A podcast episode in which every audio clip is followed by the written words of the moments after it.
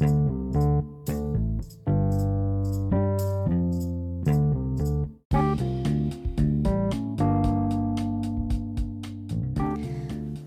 eu sou o Pati Novo, bem-vindo ao meu podcast.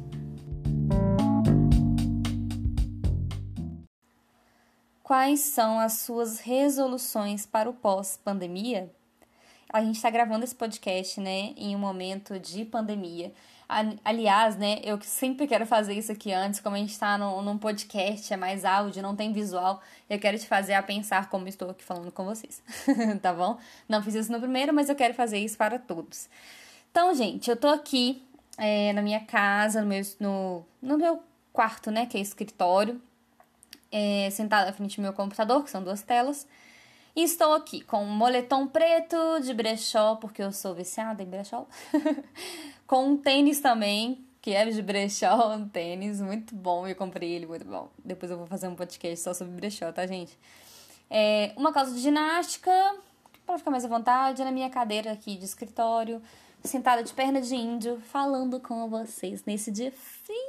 Nossa, gente, tá muito frio. Eu moro em BH e aqui tá muito frio. Sério, minha casa já é fria, mas aqui é frio.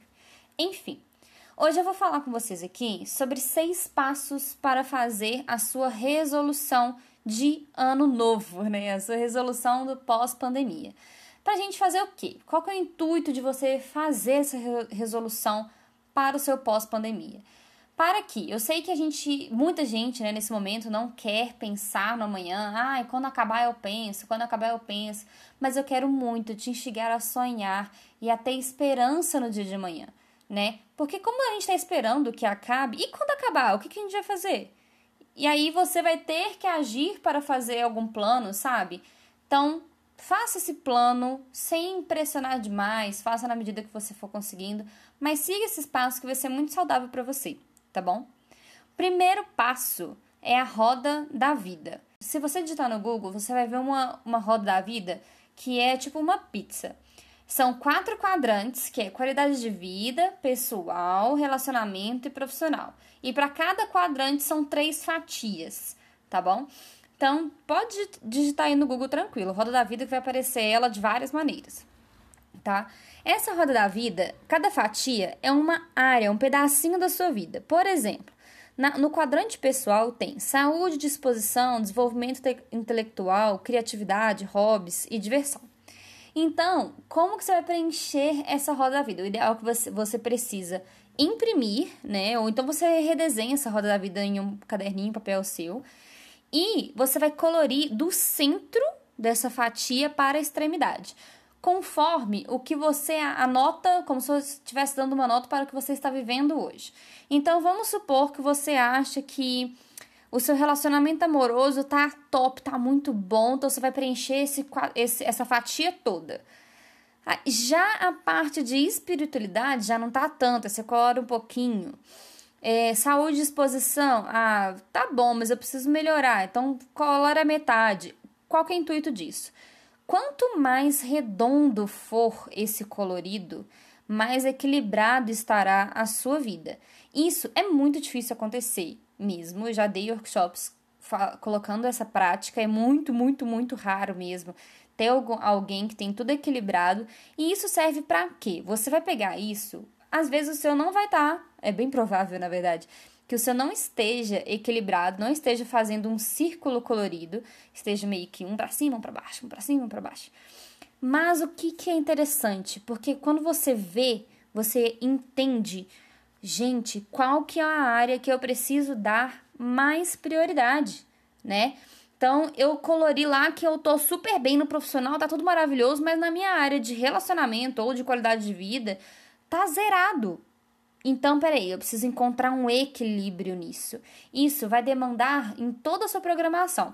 Tudo que você vai fazer, né? É, quando vai criar sua rotina, criar seus propósitos, seus objetivos, você vai olhar para essa roda da vida e vai entender o que você precisa priorizar. Você vai conseguir estabelecer melhor as suas prioridades. Então, o primeiro passo da sua resolução pós-pandemia é fazer a roda da vida, tá bom? Segundo passo. O segundo passo são os cinco motivos de gratidão, tá? Eu quero que você escreva do ano anterior, se a gente está em junho, é, não sei que dia você está escutando esse podcast, mas vamos colocar hoje, no caso, a gente está em junho, eu quero que você anote é, cinco motivos de gratidão de junho do ano anterior ao junho, ao junho desse ano, né, ao dia atual. Então, um ano antes, eu quero que você anote pelo menos cinco motivos de gratidão pelo que aconteceu no ano passado, tá bom? Terceiro passo, virtudes. que são essas virtudes? Eu quero que você anote pelo menos quatro virtudes. Coisas que você quer melhorar, coisas que você quer tirar da sua vida. Por exemplo, eu quero ser mais ansioso, oh, menos ansioso, Deus me livre, né? Ser mais ansioso. Eu quero ser menos ansioso, eu quero ser mais concentrado, mais dedicado, menos ranzinza. E nisso aí você pode colocar até coisas que você quer tirar, por exemplo, eu quero fumar menos, né? Quero fazer mais atividade física. Então, eu quero que você coloque ao menos quatro virtudes é, no, para, para o próximo ano que você quer melhorar. Quarto passo é o top 10. O top 10 é você fazer uma lista de 10 coisas que você quer que aconteça no próximo ano. Seja realista, porque tem coisa que pode levar mais de um ano, então você vai pode começar a se movimentar no próximo ano, mas você sabe que aquilo vai se realizar no ano posterior, tá bom? Então, seja realista nesses top 10, que são coisas que possam sim acontecer dentro desse ano, tá? É, e conforme a sua realidade também. Nesse top 10, não precisa se colocar em ordem de que você quer que aconteça, você vai só listar o que está na sua cabeça. Então vamos colocar, ah, eu quero comprar um carro, eu quero comprar um apartamento, eu quero arrumar um emprego, eu quero mudar de emprego, né? Quero é o meu casamento, quero ter filho, quero engravidar. Então são desejos que você quer ter para esse ano? Ajudar mais as pessoas, encontrar mais com a família, fazer uma viagem bem legal de, sei lá, X dias. Determina aí, tá? É, nos seus top 10. Quinto passo, eu quero te levar a ousar a sonhar. O que, que eu quero te, te fazer pensar? Quero que você pense daqui a 5, 10, 15 anos. Uma coisa que você já quer ter feito nesse tempo, né, nesses intervalos, ou uma coisa que você quer realmente fazer naquela data. Por exemplo, nós estamos em 2020, em 2025 eu quero já ter uma, um apartamento, eu quero estar com um apartamento. Em 2025 eu já quero ter um sítio. Pode ser, gente, que tudo isso já aconteça antes de 2025, né? Então, 2025 eu quero ter um apartamento, 2030 eu quero ter um sítio, 2035 eu quero fazer uma viagem para a Europa de 30 dias. Se você quiser ir um pouco além, pode até além. Eu quero em 2040, é, eu quero aposentar. Para que que é isso? É porque tem, tem coisas que são que demandam longo prazo que você precisa agir hoje. Uma coisa muito interessante, eu estava escutando um dia a live que o padre Fábio de Mello fez com o Evaristo Costa. E foi muito legal que o Evaristo falou assim, né? O Evaristo teve, não sei para quem, não sei se você conhece, e depois pesquisa lá para saber quem que é. Evaristo era um âncora do jornal Hoje do, da TV Globo. E ele é, ele tirou um ano sabático, ele falou que ia ficar um ano sem trabalhar, sem nada, na verdade viraram três, se eu não me engano. E agora que ele está retomando na CNN com o programa. E ele quis isso, e ele contou nessa live com o padre Fábio de Mello que ele começou a trabalhar muito, muito, muito novinho. E desde novinho ele tinha essa é, na cabeça que ele queria aposentar cedo, que ele queria aposentar com 40 anos. Então, gente, desde os 16 anos de idade, acho que 16 ou 14, agora eu não lembro.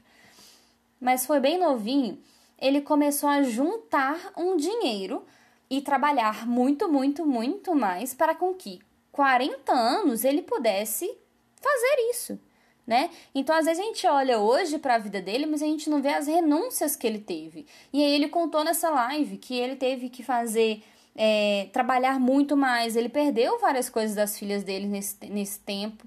Ele trabalhou em dobro, né? Ele ficava o dia inteiro trabalhando. É, mas para com que aos 40 anos, aí ele falou: hoje, por mais que eu perdi algumas coisas no início, eu sabia que em pouco tempo eu conseguiria reverter isso. Hoje ele leva as filhas na escola, busca, leva a esposa dele, ele faz o café, ele faz o almoço, ele faz uma, as coisas que ele quer fazer. E agora ele voltou a trabalhar porque ele quis, né? É, então ele teve todo um planejamento anterior. Por isso que é bom a gente olhar sim a um longo prazo, para a gente entender o que a gente precisa fazer hoje para o que, que a gente vai plantar hoje, né? Para esse tempo. Então, pense, ouse nos seus sonhos. Como você quer estar daqui a 5, 10, 15 anos? Você quer que seus filhos vão para Harvard? Você quer que seus filhos. Você quer fazer uma viagem muito legal daqui a 10, 15 anos com seus filhos para Disney? Como você quer fazer? Então, o seu futuro vai determinar quais as sementes que você vai plantar hoje, tá bom?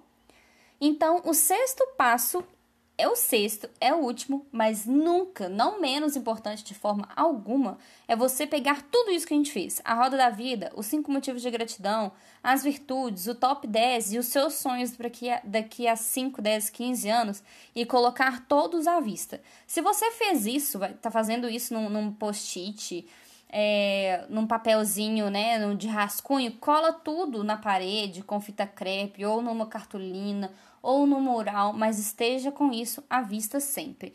Por que, Patrícia? Por que, Paty, que eu preciso ficar com isso à vista? Gente, quando você tem essa coisa à vista, você consegue fazer uma análise diária do que você está fazendo. Eu lembro muito quando eu fazia é, uma, essa listinha de 10 coisas que eu queria que acontecesse, quando eu era de uma igreja há muitos anos atrás. E nessa igreja a gente tinha um papelzinho onde a gente escrevia as coisas que a gente queria para o próximo ano orava no, na, na virada do ano, na, com aquele papelzinho na mão e tal, orava com aqueles sonhos. E aí, você colocava dentro da Bíblia e esquecia. Nunca mais via aquele papel. aí, quando eu ia olhar, eu vi, gente, olha que legal, isso aconteceu, isso aconteceu. Tipo, sei lá quanto tempo depois. E eu vi que muita coisa não tinha acontecido, mas tinha coisa que eu nem lembrava que eu tinha colocado, né? E é muito legal isso, quando você quando eu passei a colocar isso à vista, eu comecei a entender o quanto eu preciso me movimentar. Mas também teve um ano que eu já fazia isso, já colocava isso à vista, e no final do ano eu vi que tinha muitas coisas que não tinham acontecido, mas eu tive plena, total consciência de que isso foi minha responsabilidade. Muitas coisas eu olhei para aquele papel e falei assim: o que, que eu movimentei para fazer isso? Nada. Então eu não fiquei frustrada porque eu entendi que eu não tinha me movimentado para fazer com que nada daquilo ali acontecesse. Nada assim, né? Algumas coisas aconteceram. Mas uma coisa que eu olhei para a minha lista e eu falei assim: Deus, obrigada por não se prender à minha lista de desejos. Porque tinha muitas coisas que não tinham se realizado, mas coisas muito melhores tinham se, realiza se realizados no lugar daquelas. Então eu falei assim: Deus, obrigada por não surpreender a minha lista de desejos, porque o Senhor vai além. E foi isso mesmo, sabe? É isso mesmo que acontece. Eu pego minha lista de desejos que, que eu tinha para esse ano, por exemplo, e tem coisas que aconteceu em março. E, é, e eu tinha colocado para acontecer até julho, e já aconteceu em março. Então, Deus é muito lindo. Faça as suas, as suas metas, tudo, todos esses seis passos, esses cinco passos e coloque tudo à vista para você gerenciar, analisar diariamente. Coloca na porta do seu guarda-roupa, coloca, eu coloco, por exemplo, no meu banheiro, é, onde todo dia eu tô lá escovando dente, eu tô olhando para, o banho, para aquelas listas e, e analisando o que, que eu tô fazendo para isso acontecer. Nossa, eu preciso me movimentar agora para fazer isso acontecer. Ah, não, isso realmente eu realmente não quero mais. Eu acho que vou até substituir isso por outra coisa. Você faz uma análise diária. Gestão à vista, gente, é importantíssimo. Muitas empresas de grande porte entendem isso e utilizam essa metodologia da gestão ágil para fazer crescer, para fazer suas próximas metas, seus próximos anos, os próximos meses. Então, faça isso.